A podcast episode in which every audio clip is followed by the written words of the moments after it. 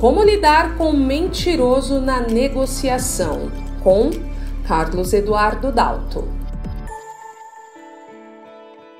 Atire a primeira pedra quem nunca mentiu para fugir de um problema, uma crítica ou para fechar um negócio. Eu, você, todo mundo mente. E mentimos muito.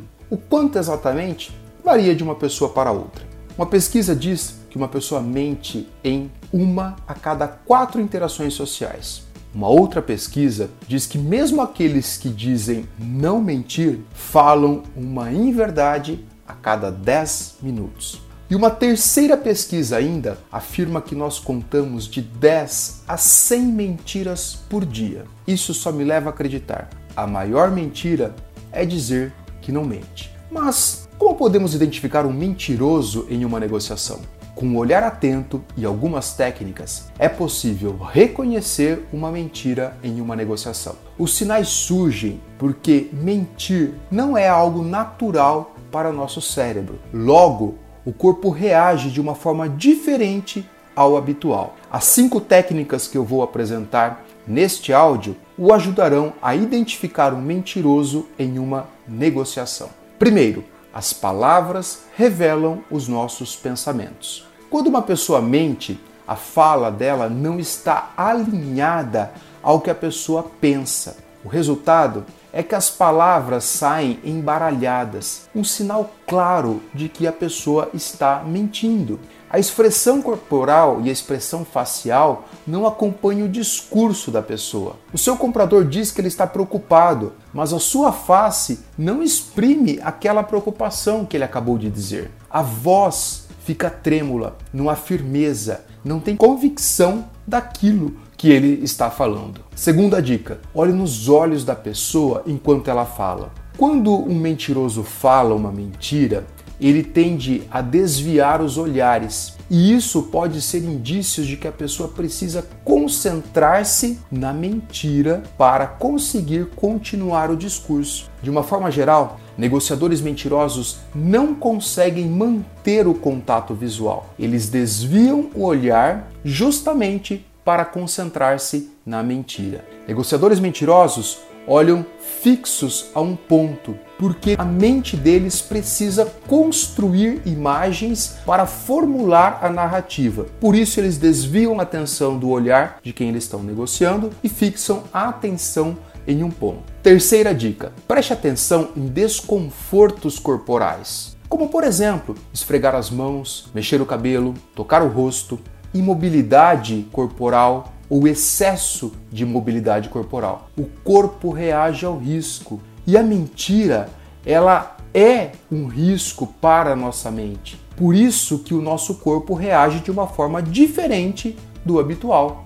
Mentirosos, negociadores mentirosos tendem a suar as mãos, a gesticular de um modo muito mais rápido do que o habitual, porque eles querem sair logo daquela situação de perigo. Há outros negociadores ainda que simulam um excesso de descontração justamente com o objetivo de disfarçar aquela mentira. Há ainda outros negociadores que mexem exageradamente e sem parar o cabelo, ou partes do rosto, ou a aliança, o relógio, ou um simples objeto, como uma forma de tirar a atenção da outra parte naquele objeto em detrimento da mentira que ele está falando. Outros ainda ficam excessivamente rígidos, diferente do habitual. Eles mantêm-se imóveis durante toda a negociação para que aquela mentira passe de forma despercebida.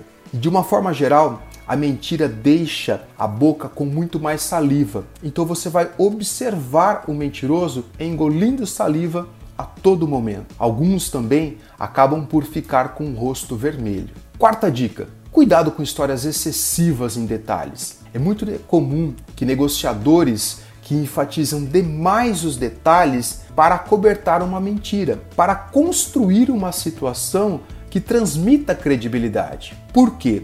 Porque na cabeça dele os detalhes ajudam a tornar aquela lorota muito mais real. A dica que eu dou é, em uma outra visita, pergunte detalhes da história. Foi-se, a mentira tem pernas curtas. Quinta dica: observe pausas muito longas e desconectas ao discurso.